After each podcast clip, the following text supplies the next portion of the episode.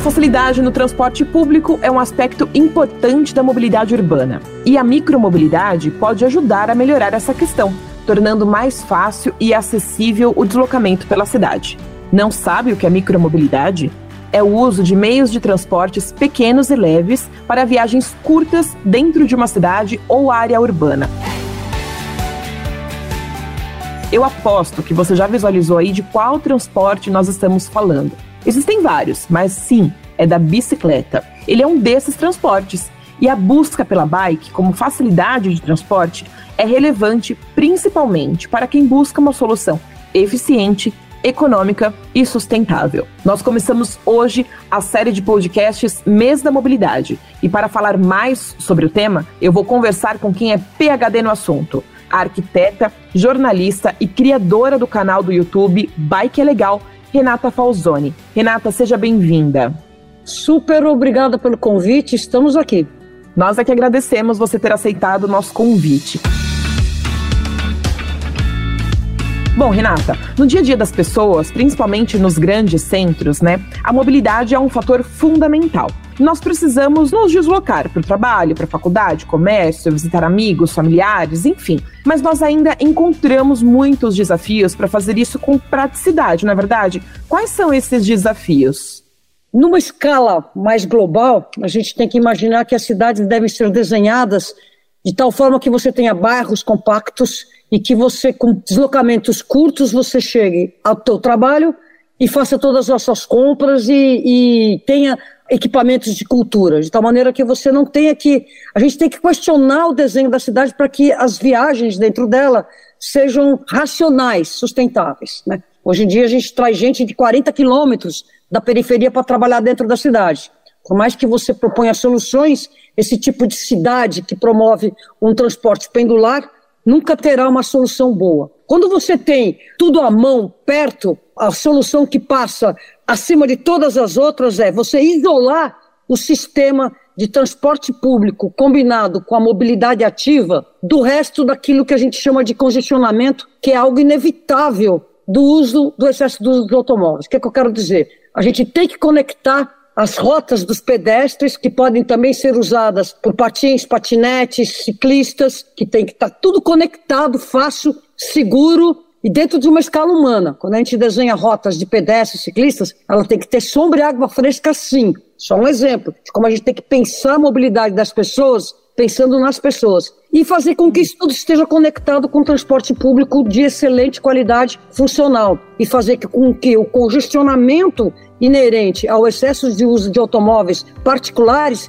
não interfira na fluidez do sistema transporte público mais mobilidade ativa. Perfeito. E você acredita que a micromobilidade é uma solução que ela pode ajudar a melhorar aí a mobilidade urbana? Existem ainda desafios também para essa solução, né, Renata? A micromobilidade, que é um termo mais recente, que engloba os gadgets eletrônicos, elétricos, né, para facilitar a mobilidade das pessoas, ela é um, um adendo àquilo que a gente chama de mobilidade ativa, que é a parte fundamental da gente focar quando a gente pensa na cidade. Quando a micromobilidade vem para somar nessa coisa maior, que é a mobilidade ativa, que é você se deslocar usando a própria energia, eventualmente usando algum equipamento que facilite o seu deslocamento, quando os olhos das soluções partem desta forma de se conectar, de acessar a cidade, você aí sim começa a transformar as cidades para cidades sustentáveis, resilientes e boas para todo mundo. O que, que eu quero dizer com isso? De nada adianta quando todas as infraestruturas e a promoção da mobilidade ativa está relegada aos espaços aonde dá. Então você tira a calçada porque vai ter que fazer uma conversão para o automóvel e meio que danem-se os pedestres porque eles estavam atrapalhando.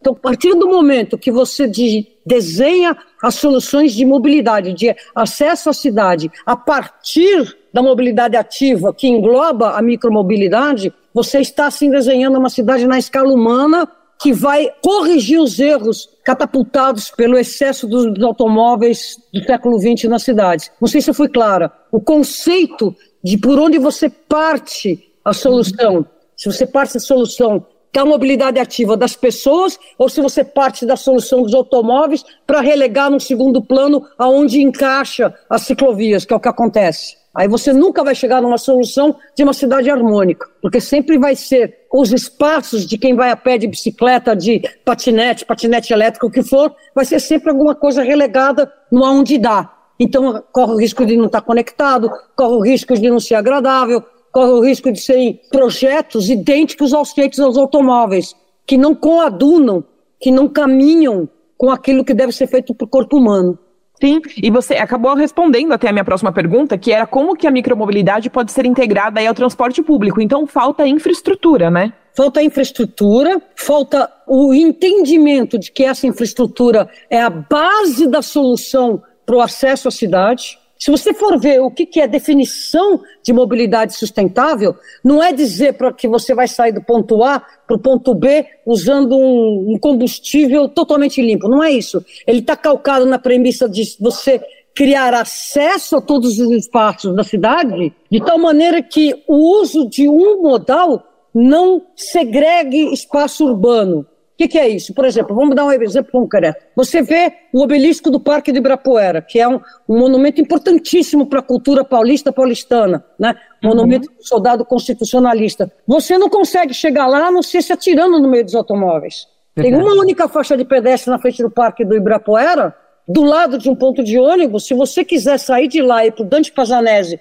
que é atravessando aquele espaço do obelisco, você não consegue atravessar o outro lado. Então, esse espaço do obelisco é uma definição de espaço criado pela insustentabilidade das opções dos nossos modais. É uma ilha circundada por automóveis, aonde uma pessoa não acessa um gramado que faz parte da extensão do Parque de Ibirapuera. Só um exemplo. Então, isso é Sim. a mobilidade insustentável. Então, quando a gente desenha as cidades, a gente tem que combinar a mobilidade das pessoas ao transporte público de forma totalmente conectada, boa, de tal maneira que eu não fique olhando de uma calçada linda, maravilhosa, o outro lado da calçada e eu não consigo chegar lá porque não tem uma faixa de pedestre. Ou então eu tenho que ficar 10 minutos esperando o semáforo abrir para mim, entende? Então, assim, isso tudo com. Você chega no transporte público de bicicleta, vai ter bicicletário confiante, que você chega lá, põe a bicicleta, não tem que ficar explicando, ah, trouxe teu documento de que comprova a sua residência, ah, o cadastro agora mudou. São inúmeras as desculpas que a gente recebe quando chega num bicicletário no metrô, por exemplo, para dizer que você não pode estacionar mais lá porque você faz tempo que não volta, sabe? Então você não consegue confiar na infraestrutura. Isso é o errado. Você tem que ter uma infraestrutura confiável, funcional, desenhada a partir das necessidades do corpo de um ser humano que precisa de sombra, água fresca, banquinho, segurança, luz, agradabilidade, né? Não pode estar ao lado de automóveis, vá, vá, vá, né? Tem que estar isolado do sistema dos automóveis particulares. Então, misturando a tua pergunta, infraestrutura é fundamental, infraestrutura desenhada a partir da escala e da necessidade dos humanos pensando em mulheres e, consequentemente, nas crianças e nos idosos que eventualmente possam ter dificuldade motora ou mesmo naqueles que têm necessidades especiais para se locomover. Acesso à cidade é tudo e ele significa não segregar espaços públicos em função de um único modal. É, você falou a palavra-chave aí, né? Porque a gente pede e incentiva tanto uma educação cultural, mas pelo que você falou aqui, a gente percebe que também não tem um acesso físico a essa educação cultural, tem a questão burocrática mesmo que você falou de, de usar um bicicletário, ou seja, é necessário facilitar mais esses acessos, né? A mesma intermodalidade, né? Você Isso. pode hoje, por exemplo, na cidade de São Paulo, colocar a tua bicicleta nos ônibus biarticulados entre uhum. 10 e 16, a mesma coisa no metrô e trens. Isso tudo foi fruto de conquistas. Atualmente, a cidade de São Paulo deveria ter toda a frota de ônibus biarticuladas já adaptada para receber ciclistas. Uhum. Não está. Verdade. E aí, a gente falando na vida dos ciclistas, né? Falando e envolvendo também essas infraestruturas, um levantamento realizado pelo Sistema de Informações Gerenciais de Acidentes de Trânsito, o InfoSiga, mostrou que no ano passado, em 2022, 357 ciclistas perderam a vida no estado de São Paulo, só no estado de São Paulo. É quase uma vida por dia o ano inteiro. Como que você acha que essa questão de educação no trânsito precisa ser trabalhada, é, até para acontecer efetivamente essa inserção da bike como solução de transporte? Aí você tem que trabalhar, é necessário você trabalhar a mobilidade como um todo, como um sistema. São Paulo e outras cidades do Brasil são signatárias, mas não trabalham no conceito daquilo que a gente chama de visão zero, que é uma forma de gerenciar o trânsito criada na Suécia uh, ainda no século passado, que olha da seguinte forma: nenhuma morte no trânsito é aceitável. E se tem ser humano envolvido na mobilidade, você vai ter dois componentes inevitáveis, que é imperícia, né, imprudência e erro humano. Então, quando acontecer qualquer um desses elementos, não acontecerá uma morte ou uma lesão. A partir daí se redesenha toda a via. E a parte chave para você redesenhar o trânsito, para você reorganizar a mobilidade, é você acalmar o trânsito, você diminuir as velocidades máximas e, com isso, ter um efeito colateral super ótimo, que é você aumentar a velocidade média. Então, assim, enquanto você não olhar para o trânsito dessa maneira e ter a certeza de que uma pessoa atropelada a 60 km por hora ela vai morrer, a 50 ela tem apenas 15% de chance de sobreviver, a 40 essa chance sobe para 35%. Então as cidades do Brasil todo, do mundo todo, perdão, já estão fixando em não mais de 40 km por hora a velocidade de seus veículos em todo o perímetro urbano. Com isso, o número de mortes e lesões abaixa, abaixa muito, porque a virulência de um automóvel em alta velocidade, ela é inquestionável, cientificamente mata. E os erros humanos não é que eles não é uma questão de educação apenas, ou mesmo de você colocar uma placa escrito 40 km por hora. É você redesenhar um ambiente de tal maneira que o motorista ele esteja alerto, numa velocidade coerente com a segurança e num desenho de rua que o pedestre, ao atravessar, ele consegue que as suas rotas estejam conectadas e livre desses problemas. Então, você, para combater as mortes no trânsito, a maneira correta é você trabalhar o sistema como um todo, abaixando as velocidades máximas, ganhando velocidade média, redesenhando as ruas, as travessias, as conversões, fazendo com que o motorista consiga, dentro do automóvel, ver, perceber e ter reações coerentes com a segurança. A educação para o trânsito é parte fundamental, mas ela é inócua se você não tiver um ambiente urbano que promova por si só um estado de alerta e de atenção por parte daquele que está no motorista, que é quem provoca as mortes, claro.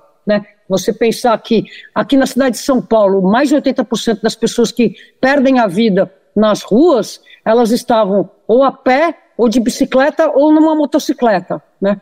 E não quer dizer que eu desejo com isso que morram mais passageiros ou motoristas, não é isso. É que a gente poderia abaixar muito as mortes de motociclistas, de pedestres e de ciclistas se nós tivéssemos um redesenho das ruas e um acalmamento de tráfego. Isso é estudo, isso é científico. É isso que a cidade de São Paulo, é isso que todas as cidades do Brasil deveriam pensar: acalmar o seu trânsito e tornar as cidades mais caminháveis, mais pedaláveis, mais humanas, mais para as pessoas. Verdade. E aí, para a gente terminar, Renata, aquela perguntinha-chave: o que te move? Na cidade, arroz e feijão, já que eu só ando nos modos ativos. arroz, feijão, que é bem gostoso. Então, o meu combustível realmente é aquele que promove a mobilidade ativa. Agora, quando você olha assim ao longo de uma, de uma existência de mais de 40 anos batendo na mesma tecla, eu posso te dizer que resiliência é o, é o combustível, é o aditivo maior do, do arroz e feijão e muita resiliência, né? Com certeza. Tá certo. Eu conversei com a Renata Falzoni, arquiteta, jornalista, criadora do canal no YouTube Bike é Legal, sobre micromobilidade como solução para o transporte público dos grandes centros. Renata, muito obrigada pela sua participação, por ter aceitado o nosso convite mais uma vez. Eu super agradeço e tamo junto. Tamo junto. Esse podcast foi uma produção Estadão Blue Studio. Obrigada pela sua audiência e até a próxima.